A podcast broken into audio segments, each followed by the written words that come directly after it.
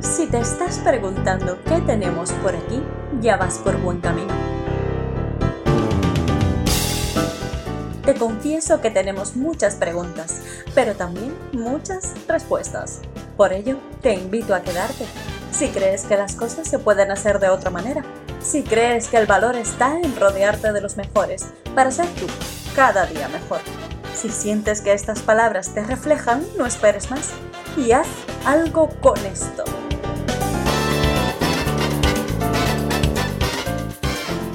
Yo sí que conozco tus proyectos y, bueno, viendo tu, LinkedIn, ya sé que, que, defendemos las competencias y no tanto el currículum, pero tu currículum es impresionante también. Pero para aquellos que no te conozcan, por favor, cuéntanos quién es María Gutiérrez. Bueno, pues realmente me defino como una emprendedora en serie y como una empresaria porque bueno, pues llevo desde que soy muy joven pues ganándome mi propio sustento, vamos a decir, y es algo que realmente me encanta, que me gusta mucho, siempre he tirado por ahí. Em, de profesión puedo decir eso, que siempre empresaria, de formación sí que hay otras cosillas por ahí, soy ingeniera de montes, ejercí durante muchos años la profesión y con empresas también relacionadas con ella, también psicóloga, también ejerciendo la profesión. Eh, tengo varios máster, como puede ser de análisis de datos, de marketing y todos los que solemos tener los ingenieros, que son unos cuantos, y también de análisis de datos también ejercido. Entonces, la verdad es que, pues, eh, de toda esta amalgama, ¿no? De cosas que a veces parecen un poco diferentes, pero que a mí me parece que tienen todo el sentido, pero sé que a veces dices, bueno, bueno, si son cosas diferentes, pues, pues ha surgido este proyecto Haigu, que es el que verdaderamente junta todas mis pasiones, toda mi visión y que tiene un propósito muy claro que es ayudar a las personas a que tengan igualdad de oportunidades de acceso al empleo. Me preocupa mucho que, mm, que las empresas no encuentren talento, que digan que no encuentren talento. Me, me, preocupa mucho las barreras que hay ahora mismo para que las personas puedan ser visibles, su talento puede ser visible a las empresas. Y el propósito de mi empresa y de que todos tenemos en el equipo, pues es derribar esas barreras aportando otras formas de hacer las cosas. Qué bueno. Bueno, bueno esta miniserie eh, ya haremos en su momento alguna, porque se me, hablando contigo ahora lo he visto clarísimo de, bueno, de tips o consejos para encontrar trabajo en el sector legal, que seguramente tengas muchísimo, porque al final, bueno, es, un mercado que tiene cosas en común con otros, ¿no? Pero es un mercado que se mueve mucho, digamos, por las recomendaciones. Yo, antes de entrar en el despacho en el que estoy, recuerdo que leía mucho y decía que cómo, cómo logro posicionarme, cómo logro ¿no? destacar, ¿no? Y, leí un artículo una vez que ponía que más del 90% de los empleos en el sector legal eh, venían a través de, recomendaciones. Es decir, que ni siquiera a lo mejor, esto es algo así que lo digo muy, es una opinión personal, a veces no, tiene hasta, no tienen tanto en cuenta ni siquiera tus competencias. Es decir, que, que ya una persona que esté dentro te recomiende porque crea eh, en que lo que tú haces está bien. Y yo creo que, que, eso está muy bien, pero que también se deberían valorar y dar oportunidades a, a personas que, bueno, que a lo mejor no están dentro de ese círculo, porque no siempre conoces a alguien que hace algo. Entonces, creo que bueno, sería muy interesante eh, para la próxima temporada, pues hacer una miniserie de, de, cómo encontrar trabajo o herramientas para destacar en, en, este sector. Pero bueno, hoy venimos a hablar, eh, bueno, este es el primer capítulo de la miniserie de marca personal, donde intentaremos dibujar pues los conceptos de una forma clara y efectiva y brindar herramientas a nuestros oyentes, ¿no? Como se escucha mucho por este podcast, el sector legal es un sector que llamamos muy vintage, pero no es el único sector vintage del mercado. Eh, tú, por ejemplo, estás rompiendo los esquemas con Highbook y haciendo, como bien se puede leer en vuestra web, lo nunca visto hasta ahora. Desde ese punto de vista tan vanguardista y por qué no tan valiente, pues me gustaría preguntarte, eh, entre otras cosas, ¿qué es para ti la marca personal? Bueno, pues mira, eh, a ver, esto es un tema que podríamos estar debatiendo muchísimo rato, ¿sí? Muchísimo rato. Porque mira, vamos a decir que la concepción tradicional o la que se suele ver por muchos sitios de, marca personal es que de repente tienes que empezar a venderte bien y de repente tienes que hacer, hacerte visible, ¿no? Y utilizar estrategias de marketing. Entonces, estrategias de marketing en redes sociales, que si un blog, que si ponte una web, que todas estas cosas. O sea, que realmente ya no vale con que seas jurista o que seas ingeniero, que seas financiero o que seas operario de motoniveladora, que de repente tienes que convertirte en marketinero o marketinera, ¿sabes? Mira, no puede rechinarme más esa visión de la marca personal. Te lo digo ya que me rechina porque una persona, si realmente es un buen operario de motoniveladora o realmente es una buena enfermera o enfermero o realmente es lo que sea, ¿por qué narices, y perdóname que hable así, de repente tiene que posicionarse en redes sociales, que eso en sí mismo es una profesión? ¿Sí? O sea, no es algo sencillo de, pues ahora me peino y salgo a la calle. No, es una profesión y hay una competencia brutal. ¿Qué va a estar ahora todo Internet lleno de blogs de personas que cuentan sus cosas y que se mueren cuando dejan de buscar empleo o que se mueren cuando tal, porque realmente es difícil mantener un blog y que sea interesante y que aporte realmente. O sea, es, es difícil que sea eso útil para los demás, ¿no? Entonces, esa visión de la marca personal no la comparto en absoluto. O sea, directamente no la comparto. O sea, creo que es un esfuerzo que no merece la pena a nadie. Es un esfuerzo que no merece la pena a nadie meterse en ese sarao y que no merece la pena a los demás leer los productos de ese sarao porque son gente que está aprendiendo y que realmente, pues, ¿me entiendes? No llega a ser unos contenidos, vamos a decir, de calidad, ¿no? Porque para ponerle calidad tienes que aprender y eso, ya te digo, es una profesión, ¿vale? Sin embargo, y una vez dicho esto, creo que es muy importante que otras personas conozcan lo que tú eres capaz de hacer por ellas. ¿Vale? Y para eso, la base de la marca personal, que ya te digo, vamos a quitarle esa palabra desde mi punto de vista, llámalo reputación, a mí me gusta mucho más llamarla reputación, porque no implica todo ese bagaje marketingiano que tiene detrás la marca personal. La reputación sí es muy importante que todo el mundo tenga una buena reputación al menos lo mejor que pueda tener. Todo el mundo cometemos fallos, todo el mundo dejamos esqueletos en the closet, o sea, todo el mundo hacemos cosas así, pero debemos trabajar en nuestra reputación. ¿Y cuál es la mejor manera para trabajar nuestra reputación? Es ser generosos con los demás.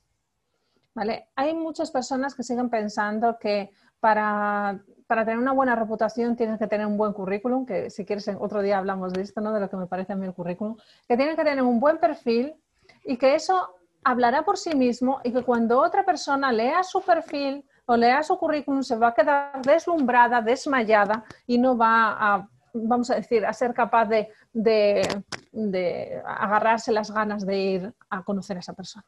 Bien, eso no ocurre. No ocurre y no ha ocurrido nunca jamás.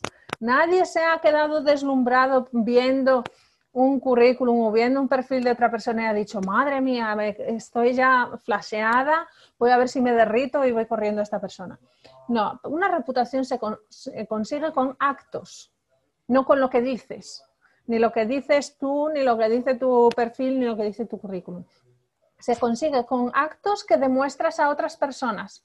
Y son las otras personas, con lo que dicen y con lo que hacen, las que labrarán tu propia reputación. Es que eso es súper curioso. O sea, tu reputación es el respeto de los demás. Si eres capaz de ser respetado por otras personas, tu reputación será buena. Si no eres capaz de tener el respeto de otras personas, da igual lo que tú digas, da igual cuántos floripondios te pongas en la cabeza, cuánto traje te pongas, cuánta corbata, cuántos tacones, que no llegarás muy lejos. Entonces, esa es mi visión de la marca personal barra la reputación que le pongo ahora.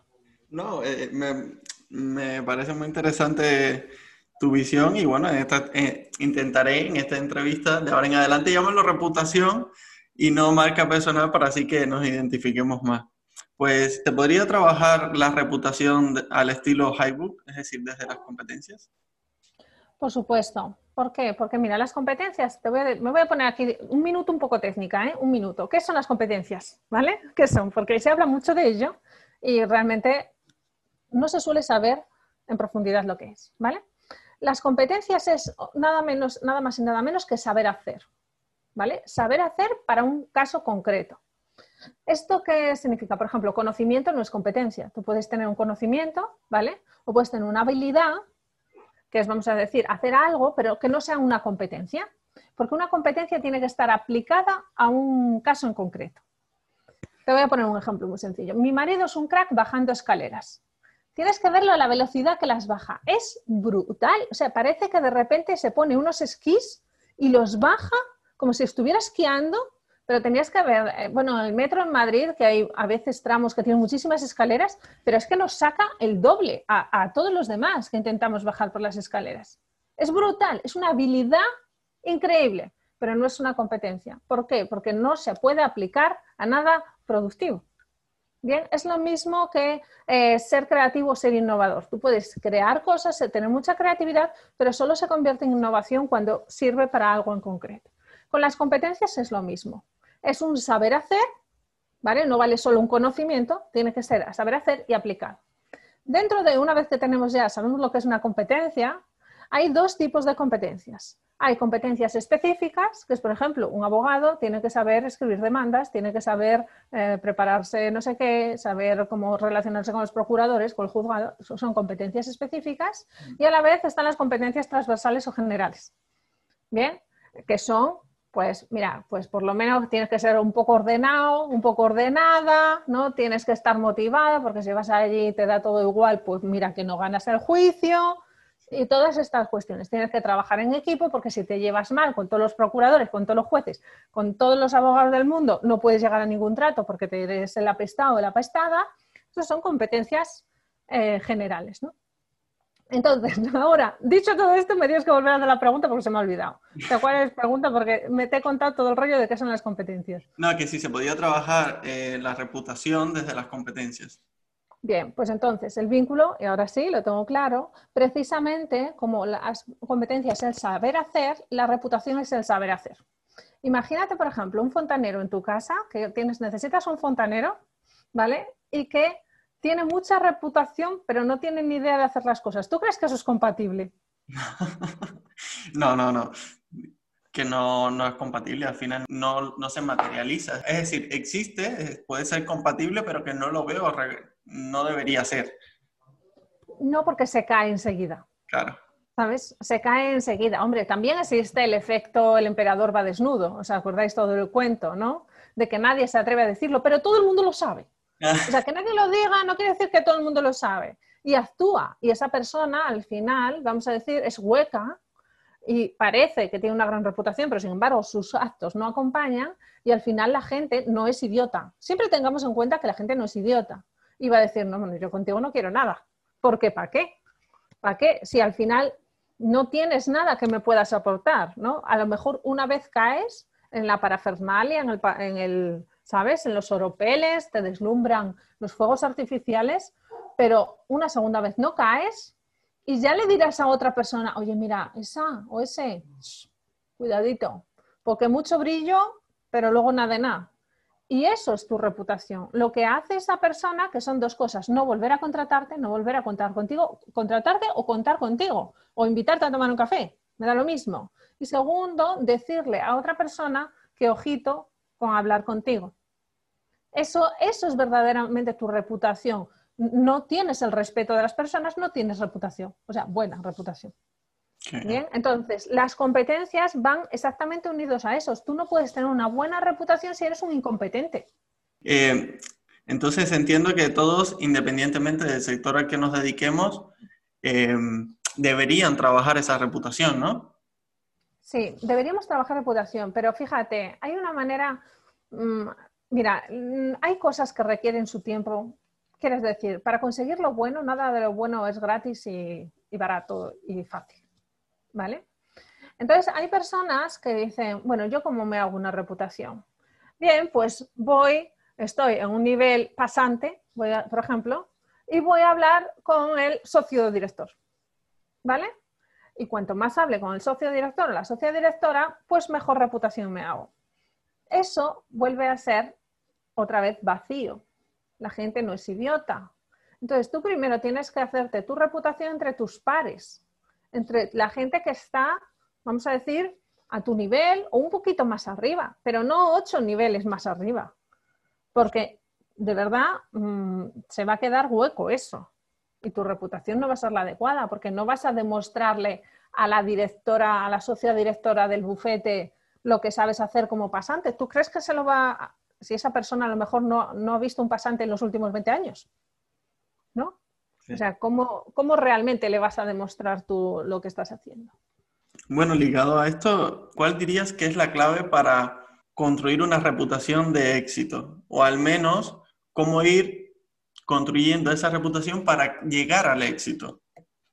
Bien, pues mira, es muy sencillo. Fíjate, ¿eh? o sea, le voy a decir la clave porque es muy sencilla. Es muy sencillo, que es la generosidad, dar.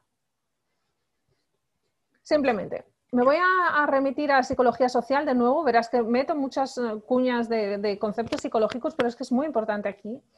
Bien, eh, hay un estudio psicológico de psicología social de hace unos años que demuestra algo que se viene viendo desde hace mucho. O sea, no, no quiero decirte que haya inventado la rueda, lo que ha hecho es demostrarlo científicamente. Bien, que en el mundo hay tres tipos de personas. O sea, todos podemos estar en tres cestos, ¿no? Una cesta son los takers, que son las personas que solo toman. O toman porque piden o porque lo toman aunque no lo pidan, ¿vale? Pero ellos solo toman. Luego hay otro cesto que son los matchers.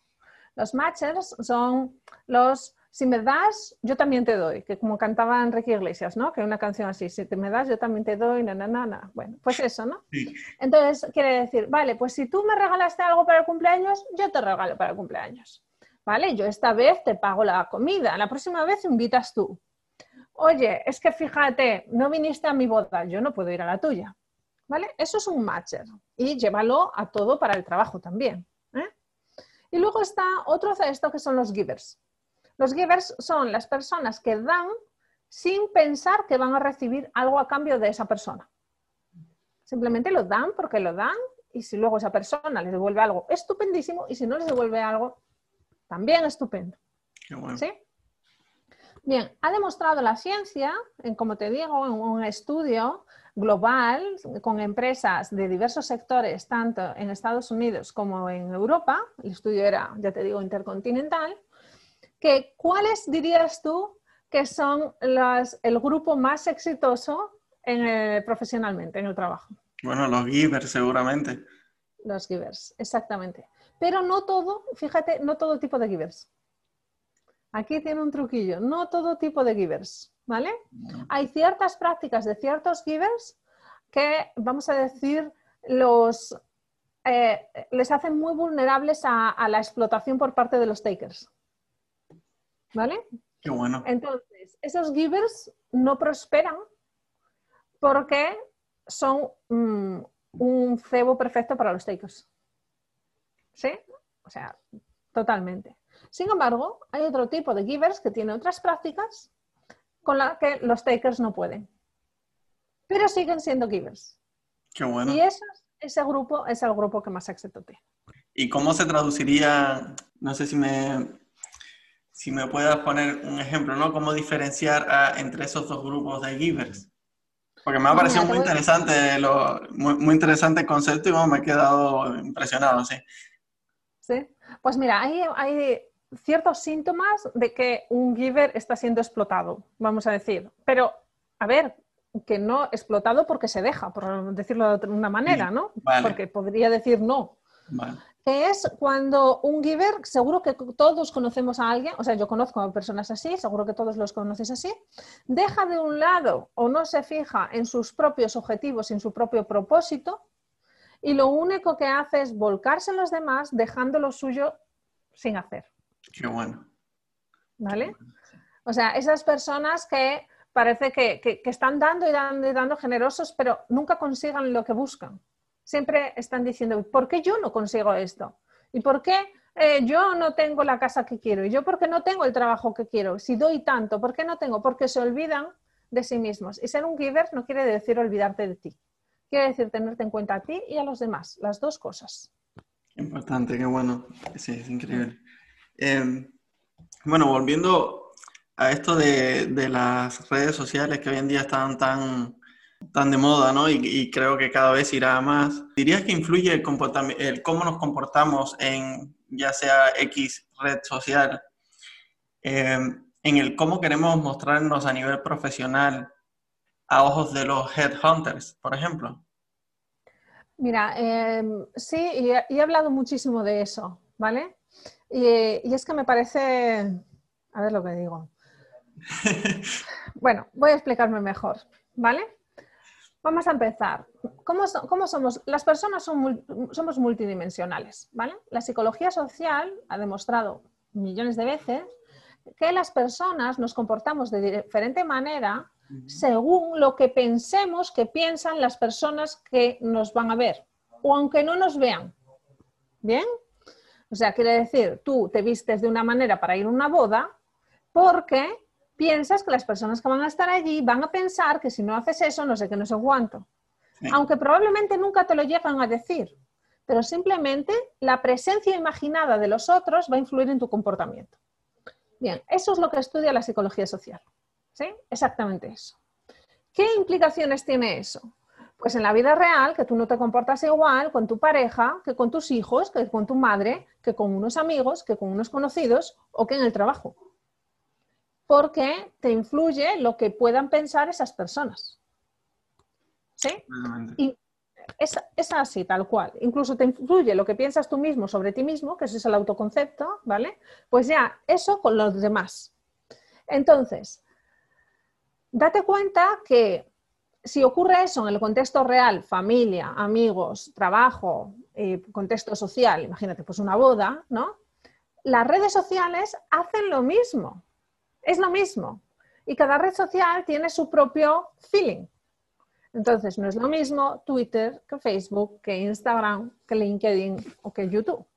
¿Vale? No son lo mismo. Cada una muestran una cara de la persona, un aspecto, pero no quiere decir que ese aspecto sea ni mentira ni verdad.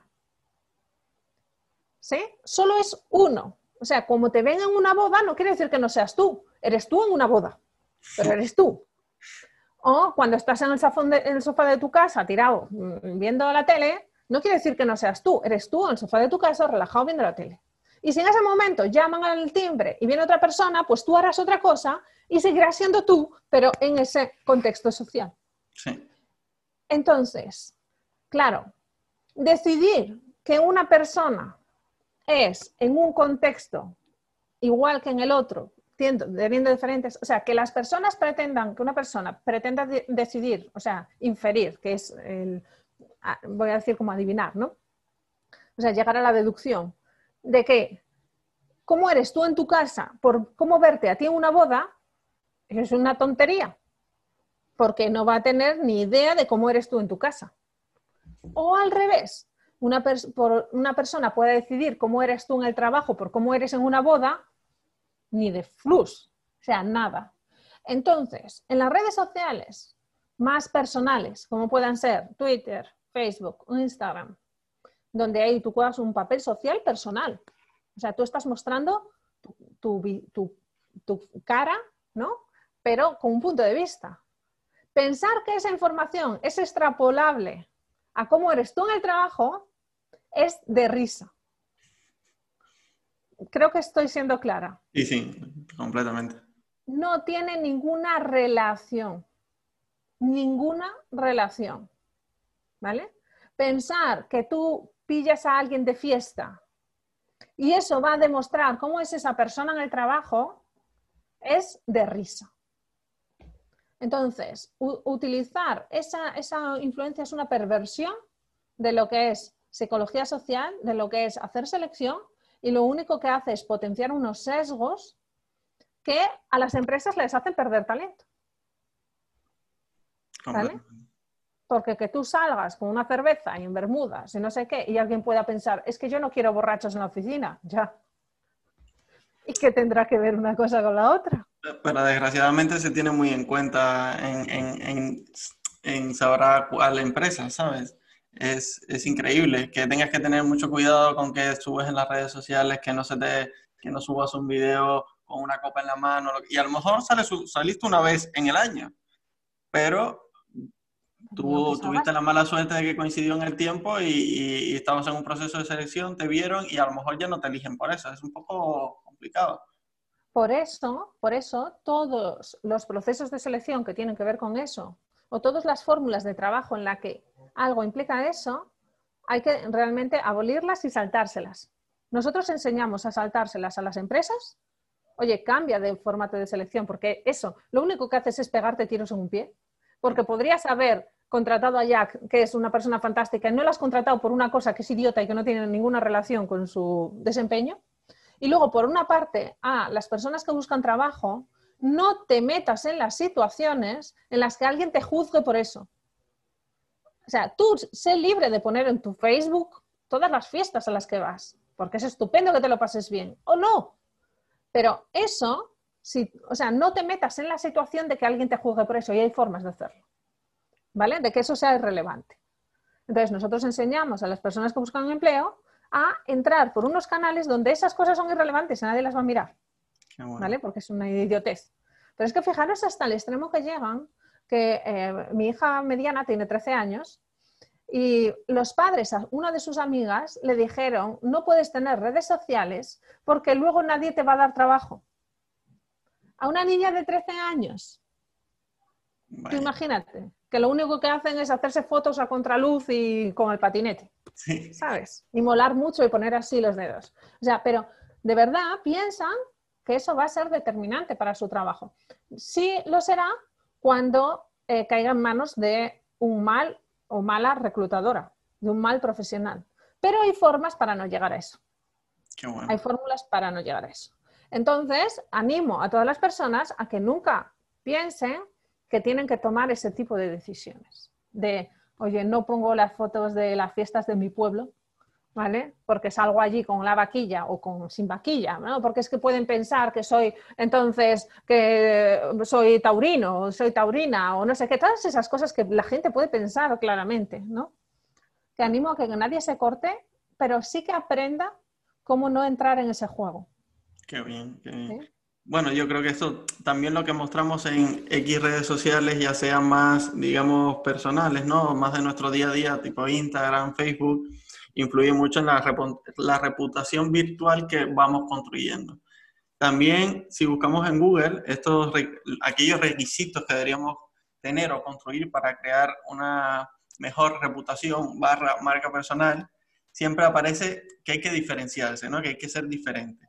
Y puede que esto sea lo más difícil de detectar. Es decir, salimos de la carrera todos con más o menos la misma información, Em, si no has estudiado y has trabajado, aprendes el mismo oficio que tus compañeros. Es decir, vivimos consumiendo bloques de información por igual y aunque no se puede obviar la percepción individual de cada persona y la creatividad, ¿cómo podríamos diferenciarnos? Es decir, ¿cómo podemos detectar en qué nos podemos diferenciar? Pues mira, esto vuelve a ser muy fácil, verdad. Yo sé que, yo sé que parece difícil, pero de verdad que ya, ya veréis. Mira, todo el mundo somos diferentes, unos a los otros, ¿vale? Partimos de ahí. Somos diferentes. Y los humanos nos debatimos continuamente entre la diferenciación, oye, yo soy único y quiero que se vea, pero no quiero ser tan único como para estar fuera de la sociedad. Entonces me meto, ¿no? Bien, esto por un lado esta idea. Y luego otra idea es el pensar que tu profesión es lo que has estudiado y lo que haces en tu profesión. Entonces llegas a la conclusión de lo que tú acabas de decir ya, si todos estudiamos lo mismo, si todos bebemos, vemos los mismos, el BOE, nos leemos el BOE por la mañana, leemos no sé qué, ¿dónde está la diferencia? Bien, la diferencia está en la persona, en el mix entre lo que tú eres diferente y lo que, eh, vamos a decir, lo que has estudiado, que puede ser más o menos igual, pero tu interpretación ha sido diferente.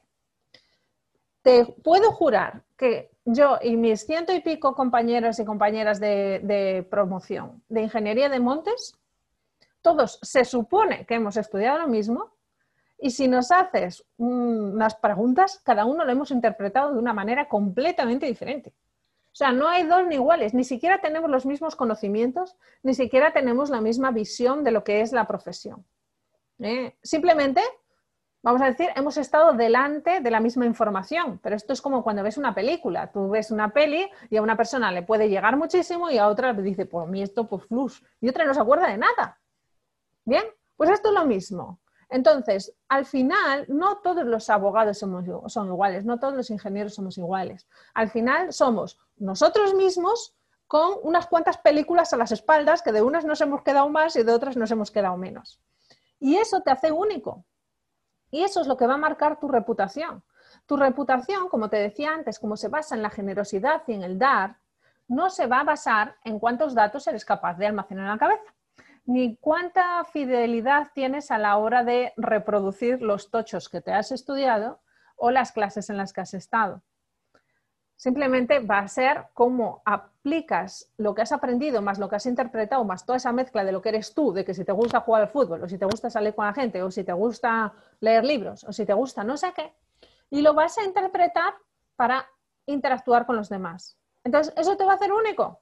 Pero claro, si la gente lo que dice es, no, yo no digo en el trabajo que monto a caballo, yo no digo que soy un friki de Star Wars, yo no digo que me gusta bailar sevillanas hasta que me caigo muerta. Yo no digo qué tal, porque eso es ajeno, es más difícil diferenciarte, pero es que al final es todo junto. Recuerda que puedes invitarnos a un café y con ello hacer posible que este podcast se mantenga con vida. Me gustaría rescatar algo que comentabas al principio, de que, de que la reputación está ligada a las personas con las que colaboramos o para las que trabajamos. Es decir, eh, ¿se puede recuperar y, o sanar una reputación dañada? A ver, sí se puede en la medida en que la reputación, esa generosidad implica, o sea, lo que consigues es confianza. La reputación, como te decía, es el respeto de los demás, es la confianza. Nadie te puede dar su respeto si no confía en ti. ¿Vale? Es la base. Entonces, tú necesitas recuperar esa confianza. Claro, cuanto la más la hayas fastidiado, más te costará ¿vale? Conseguir esa confianza. Pero fíjate, y volviendo un poco, no es solo las personas que colaboran contigo o que trabajan contigo, son las personas que interactúan contigo, todas las personas que interactúan contigo. Puedes tener a gente del equipo de fútbol, ¿vale?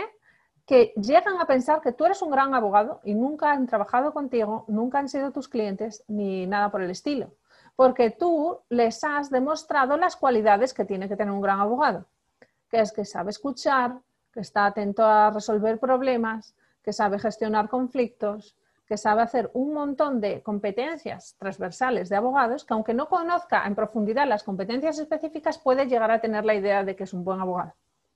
Luego, y también hablando de lo que decías antes, una buena empresa, además de valorar esas competencias generales, debería también valorar esas competencias específicas.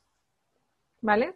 Para saber que además tú sabes de leyes o el mínimo, o sabes manejarte al menos en tu sector para poder desempeñar un trabajo en concreto. ¿Que estás aprendiendo y no sabes nada? Bueno, pues la capacidad que tengas, la competencia para desempeñarlo será muy bajita y tendrás que empezar muy abajo. ¿Que ya tiene, conoces mucho el sector, que conoces mucho las leyes, que conoces mucho todo? Pues tendrás una competencia más alta y podrás tener una reputación más potente de esas competencias en ese sector. Pero sí tenemos que crear esa reputación con todas las personas que tenemos alrededor. Todas las personas, no solo quien trabajan con nosotros. Porque en esto eh, vemos, yo lo veía muy a menudo, personas que cuando están hablando con sus pares o con gente más arriba son todo flores. Sin embargo, cuando hablan con gente que ellos piensan que está más abajo, son patadas, ¿no? Es lo de kick up, kick, kick down, ¿no? Se llama más o menos. Pues eso aunque tú creas que tu reputación es buena con tus pares, o sea, arriba, es como un gigante con, piernas de barro. Esa reputación se puede caer en cualquier instante. O sea, tu reputación tiene que ser con todas las personas que te conozcan, aunque no entiendan nada de lo que están hablando. Aunque estamos hablando, Jack, de la persona que hace el mantenimiento de los ascensores de tu edificio. Que seguramente no tenga ni idea de lo que hagas pero tú necesitas su respeto. Sí. sobre todo porque, a ver, yo, lo, yo también lo vivo de la siguiente forma. Yo soy abogado tanto dentro, de mi, tanto dentro del despacho como fuera en mi, vida, en mi vida privada. Es decir, nada me desliga a mí de mi profesión. Por tanto, yo no solo tengo que mantener una buena reputación como abogado, sino tengo que mantener paralelamente una buena reputación, digamos, como persona también. Es decir, como persona que ayuda a los demás, que entrega, aunque no reciba nada a cambio, ¿no? Que, que entrega ya sea valor, un consejo o ayudar a alguien de, de, forma, digamos, desinteresada. Creo que todo eso va construyendo una imagen de ti que tanto a nivel personal como luego profesional te puede dar muchos resultados positivos, ¿no? Te puede dar un rédito de alguna forma y aunque no te lo dé, digamos, a ti a nivel, por lo menos eso, me ocurre a mí, a, a nivel personal es lo que me hace, digamos, más feliz El, el estar tranquilo conmigo mismo, el saber que, bueno, siempre intento dar mi mejor cara y siempre intento empatizar con la persona con la que estoy hablando, esté o no de acuerdo con su opinión. Pero digamos que todo eso me ha ayudado pues a mí a construir a la, a la persona que soy. Entonces estoy completamente de acuerdo contigo. Y quería comentarte... Ah, perdón. solo, solo un apunte. Fíjate que acabas de decir, y creo que aunque no reciba nada, ya sabes que hay un estudio que dice que está demostrado. O sea, haciendo eso es como consigas el éxito profesional. No hay que dejarlo en suspenso. O sea, no es igual lo consigo. No, esa es la fórmula. ¿Vale? Perdona, solo quería apuntarle. No, no, sí, buscaré ese estudio porque me encantaría pues leerlo y me interesa. Pues mira, es de Adam Grant, se llama el autor. Adam Grant. Yo, me lo apunto. Nosotros lanzamos una encuesta antes de dibujar esta miniserie eh, de marca personal barra reputación y queremos compartir contigo el resultado de una de las preguntas de esta encuesta. Eh, esta encuesta la hemos realizado entre profesionales del sector, ya sea legal, IT y consultoría, ¿no? Y nos gustaría saber tu opinión sobre la respuesta que han dado a la siguiente pregunta, ¿vale? Es, ¿pagarías por un asesoramiento para optimizar tu marca personal? Y el 80% respondieron que no. Esto, eh, a mí desde persona que no se estoy trabajando, ¿no? Mi reputación online, mi, esto, mi marca personal.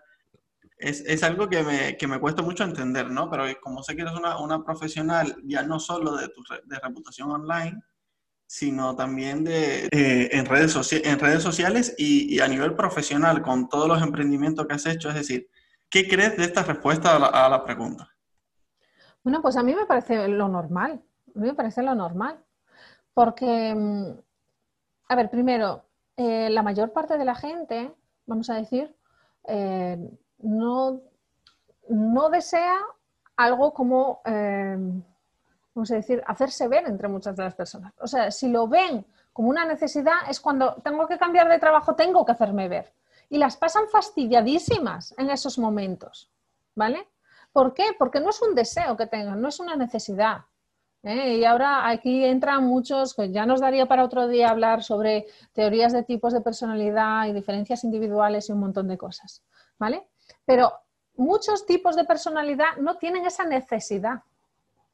Bien, entonces es una necesidad forzada solo cuando las ven tan fastidiadas que dicen, vale, me he creído por ahí que si tengo que cambiar de trabajo necesito mejorar mi marca personal, a ver cómo narices lo hago, que sea rápido, que sea barato y qué tal, y salgo del paso, encuentro trabajo y vuelvo a ser yo y no me preocupa. La mayor parte de las personas piensan eso. ¿Y por qué? Pues porque es lo normal. Si tú tuvieras ese tipo de personalidad y esas vivencias, pensarías eso. ¿Crees que sería, que sería necesario el trabajar en eso, aunque, no, aunque tú no lo tengas incorporado? Es decir, en este mundo en el que vivimos, que cada vez más estamos tendiendo a llevar todo hacia lo digital, eh, que por desgracia con la pandemia se ha acelerado en muchos sectores, por ejemplo, en el, sector de la abogacía se ha acelerado mucho el cambio, la transformación hacia el sector digital, porque ahora lo que antes era extremadamente raro, que era teletrabajar para un abogado, ahora viene siendo un poco nuestro día a día, es decir, no nos queda otra. Entonces, yo creo que ahora tenemos más necesidad quizás de mostrarnos en redes sociales y, de ir construyendo esa reputación, aunque a lo mejor no sea parte de nosotros. Por ejemplo, yo soy una persona bastante, yo me considero introvertida y que me cuesta mucho hacer esto, ¿no? El exponerme, el que otra persona me vea. Y bueno, eh, un buen día dije, bueno, ¿qué, quiero mejorar de mí, ¿no? Eh, ¿Qué quiero, en qué habilidades, qué habilidades creo que debo desarrollar o que debo potenciar? Y entonces, pues me, me he puesto a trabajar en ello aunque no lo tuviese incorporado previamente, pero me he dado cuenta de que haciéndolo es mucho más lo que recibo, en mi caso, ¿eh? cada persona eh, es individual, es mucho más lo que recibo y el valor que, que adquiero de las personas que entrevisto, de, no sé, de la experiencia en general, que a lo mejor el miedo que yo tenía antes, que al final en mi caso se traducía en miedo, ¿no? En qué pensarán de mí, como, como comentabas en la boda, ¿no? Los que te ven en la boda, los que te ven en un juicio, eh, las personas externas y no tú mismo. Entonces yo creo que me he centrado más en, en qué pienso yo de mí mismo, en cómo puedo mejorar mi propia percepción y, y qué, pues, digamos, eh, habilidades o qué características debería potenciar, ¿no? Entonces de ahí, bueno, eh, es toda esta pequeña revolución en mi, persona y de ahí nace este podcast, ¿no? No sé, ¿creerías que deberíamos eh, trabajarlo aunque no lo tengamos incorporado? Pues mira, em, vamos a ver. Siempre esto depende de cuáles sean tus prioridades y cuáles sean los objetivos que tengas, ¿vale? ¿Por qué?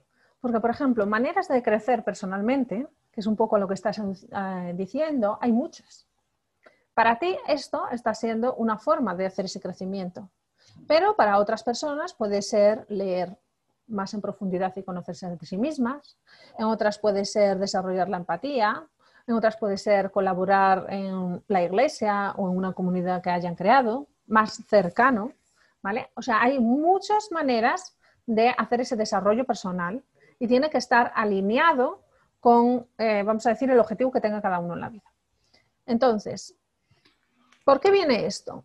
Porque sí que considero como tú que todo el mundo es mejor que se desarrolle personalmente para que impacte en el desarrollo profesional. Creo que es un, un buen objetivo para todos, pero el cómo lo tiene que definir cada persona. ¿Vale? El cómo hacer eso. Porque si no, eh, ¿te sabes ese, chiste gráfico del elefante, la, serpiente y todos intentando escalar y que les dicen a alguien, a ver quién escala más rápido un árbol? No, no, no. ¿Vale? Bueno, pues están una oveja, una serpiente, un elefante y una rana y le dice una persona desde afuera, a ver quién es capaz de escalar más rápido el árbol. ¿Vale? Pues claro, se mira el elefante, la oveja diciendo, madre mía, ¿dónde vamos? ¿Sabes? Entonces, no todas las fórmulas de desarrollo sirven para todo el mundo. Cada uno tiene que elegir la que quiera. Ya te digo, siempre desde la fórmula que es mejor desarrollarse que no. Aunque luego, atendiendo a la condición humana, que eso todo el rato tenemos que tenerlo de base, lo que es una evidencia es que las personas hacemos lo que queremos, no lo que necesitamos, aunque pensemos que lo necesitamos. Fijaros. Una evidencia sencilla que suelo comentar. Si solo existiese lo que necesitamos, no existirían los donuts. ¿Vale? Y, habría un montón de acelgas en todos los sitios. Sin embargo, los supermercados están llenos de donuts, de chuches, de no sé qué, de no sé cuánto, que de verdad creo que no hay ningún nutricionista en el mundo mundial que te diga que un donut es algo bueno. ¿Vale? Puede decirte que en vez de comer acelgas que te comas lechuga o que te comas coliflor. Pero lo del donut creo que habrá quórum, o sea, unanimidad en que no es bueno para nadie. Incluso la persona que se come el donus sabe que no es buena para ella.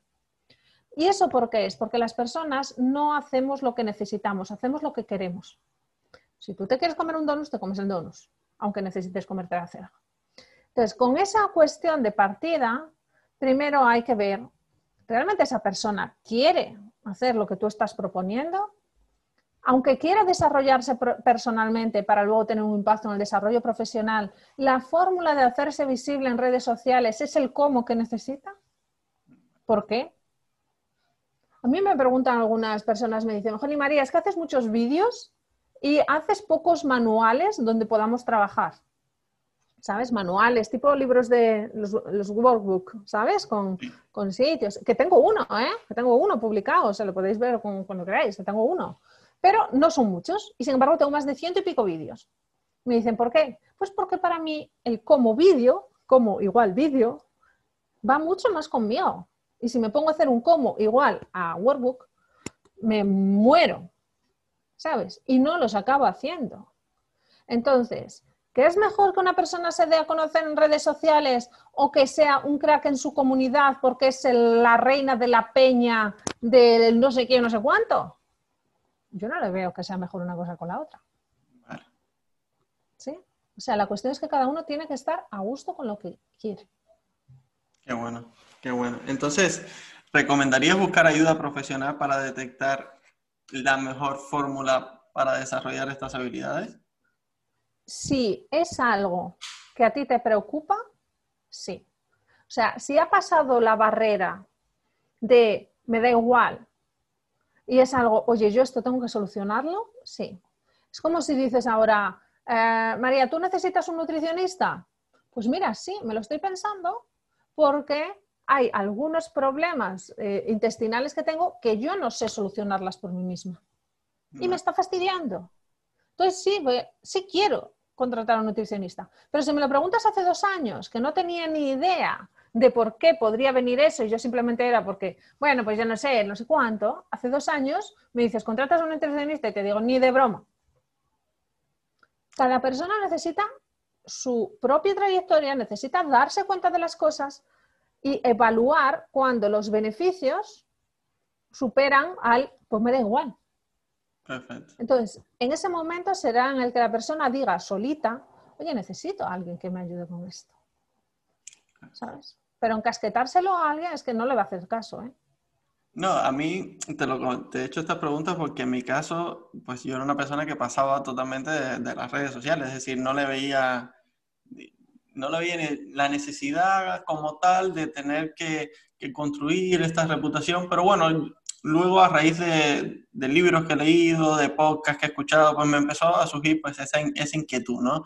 Y lo empecé a, ver de otra forma, de otra, de otra manera, y dije, bueno, voy a prestar un poquito de atención a esto también porque creo que esto me puede aportar mucho. Y, digamos, surgió en mí esa inquietud que es, es, es imprescindible, es decir, si no tienes la inquietud respecto a algo y estás bien con, con tu forma de ser anterior, pues entiendo que no, que a lo mejor no, no necesites desarrollar esas áreas. Pero bueno, seguramente muchas personas han visto obligadas a trabajar áreas en las que no se sentían cómodas. Por ejemplo, ahora hay muchas personas que les está costando mucho el mantener las relaciones personales a través de una cámara. Una, una nueva habilidad que hemos tenido que, que, que estamos teniendo que desarrollar ¿no? en nuestro entorno profesional. Entonces, bueno, yo creo que para todo siempre, siempre que tú tengas inquietud en, en un área en particular, y, lo necesites, como bien has dicho, puedes buscar el asesoramiento de alguien que te, que te pueda ayudar, sobre todo porque muchas veces no somos capaces de nosotros detectar en, qué podemos mejorar, ¿no? Y, por ejemplo, en mi caso me pasa que a lo mejor yo creía que, que estaba haciendo X cosas perfectamente porque para mí estaban bien, pero luego viene a lo mejor una persona cercana y me dice, Jack, yo creo que a lo mejor en tu forma de comunicarte, en tu forma de relacionarte con las personas, deberías, por ejemplo, lo que, lo que mencionabas antes de los givers, ¿no? Deberías dar más sin esperar a recibir nada a cambio, ¿no? Y eso también fue algo que a mí me hizo clic, porque yo, lo confieso, yo con 17 años, pues yo siempre decía, no, yo eh, mantengo una buena relación, yo me preocupo mucho y, y, me dolía, ¿no? Cuando a lo mejor la otra persona no se preocupaba igual por mí, ¿no? Entonces he intentado, yo detecté eso a, raíz de que, de que, personas cercanas a mí me, me, lo hicieron notar, es decir, de que surgió en mí la inquietud de cambiar. Entonces, mm, bueno, me han ayudado mucho, he, cambi he cambiado esa mentalidad y al final, como bien dices, es, el ser un, un, giver te da muchísimo y, y, y, el no esperar que te den también te evita muchas frustraciones. Es decir, te hace feliz a ti y, te evita frustraciones también. Entonces creo que es, perdona por esta... No, no, no, no, fenomenal, fenomenal. Sí, claro, son tus reflexiones sobre lo que hemos estado hablando y tus vivencias. Y es genial escucharte. Bueno. seguro que los que nos están oyendo lo valoran muchísimo porque, porque eh, estamos viendo que eres una persona, que eres una persona con esos dos ámbitos, la profesional, que por eso estabas haciendo todo esto y dotándole a los demás de herramientas, y también esa personal que tiene inquietudes, que se quiere desarrollar, que pensaba no sé qué, es muy interesante.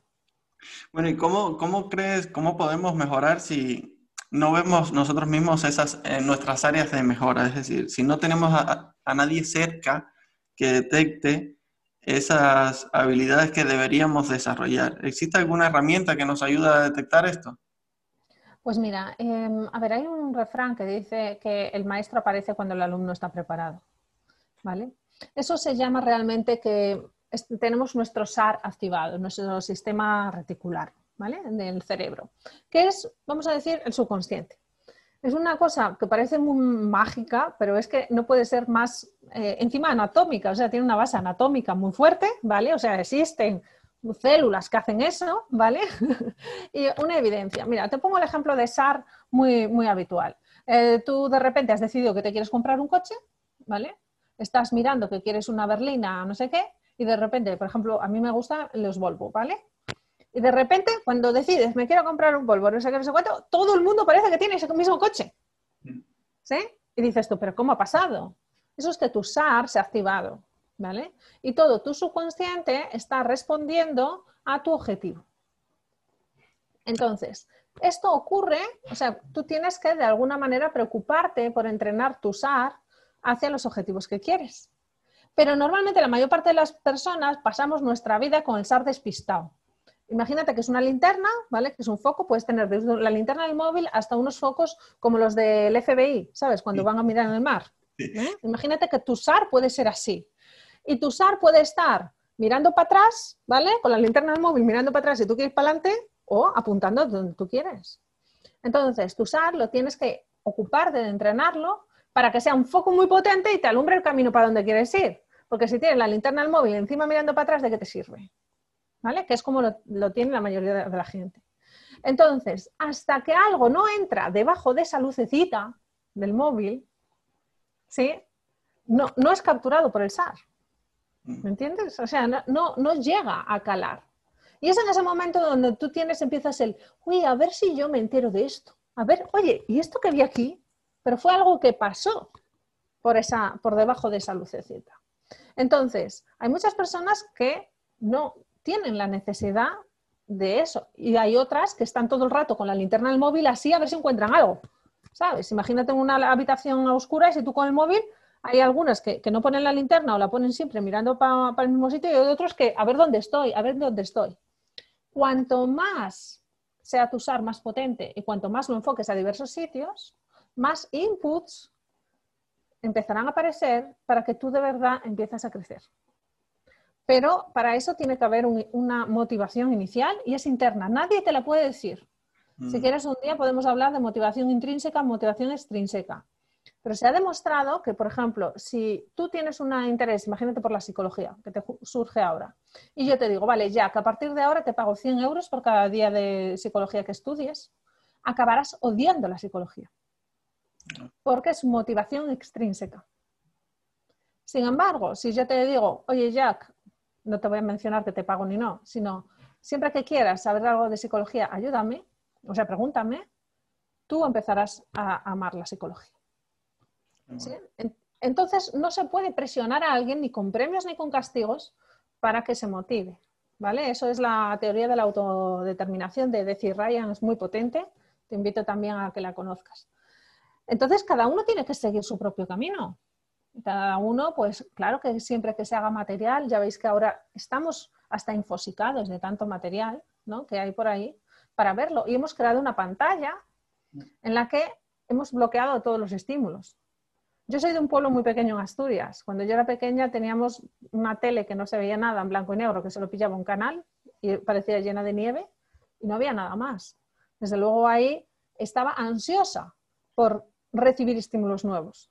Sin embargo, hoy en día hay horas que apago el móvil porque ya no quiero recibir más estímulos. Estamos justo al revés, ¿no?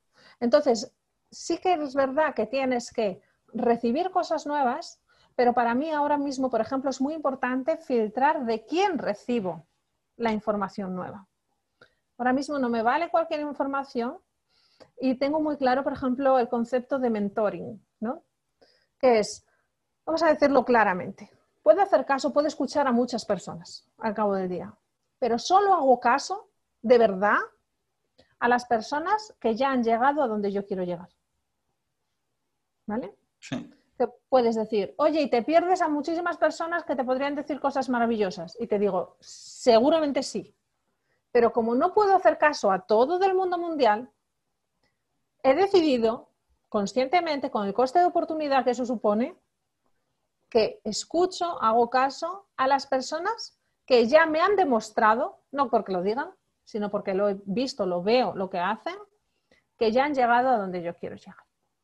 Qué bueno. ¿Vale? Entonces, eso son decisiones que tiene cada uno, porque si no andas como una ruleta.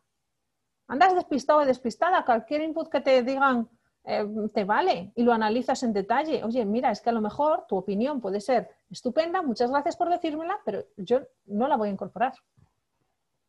¿Sabes? Entonces, hay que discriminar en función de eso. Es muy potente, porque si no, esa ansia, esas ganas de, de conocer te puede llevar a callejones sin salida. Qué bueno.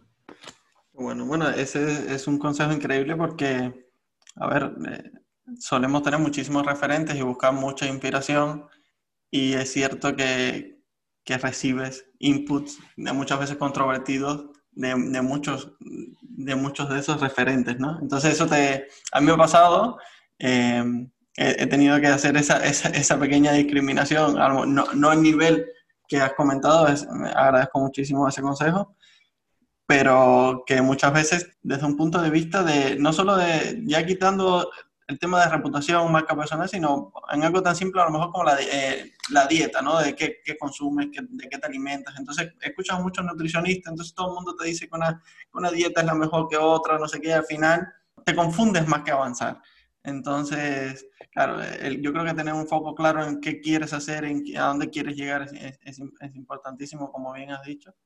Y vamos, agradezco muchísimo tu consejo y voy a trabajar en eso, en hacer una discriminación, digamos, positiva, porque siempre todo lo que se hace por mejorar siempre es positivo.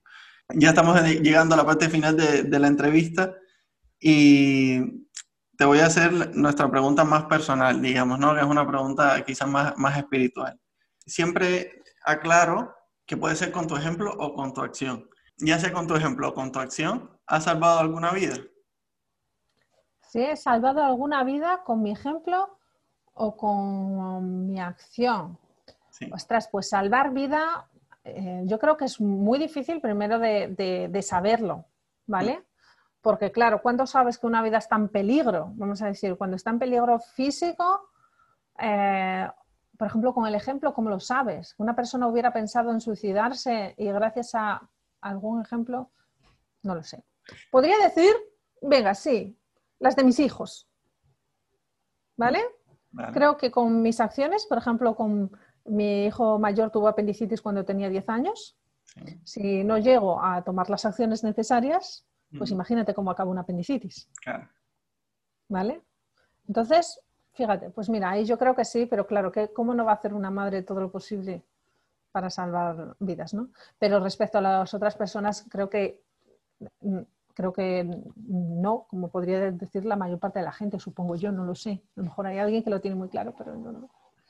No, siempre es curioso que, a ver, esta, esta pregunta es una pregunta que eh, siempre recibo una, una respuesta difer completamente diferente, ¿no? Entonces, yo creo que en tu caso, por ejemplo, que eres una persona que trabaja mucho, ¿no? El ayudar a las personas a través de sus competencias, estoy seguro que habrá sacado a muchas personas de la frustración. Y eso también para, para nosotros es salvar una vida, ¿no? Porque yo he pasado por esa frustración de no encontrar trabajo, de, de que voy a entrevistas y no lo hago bien.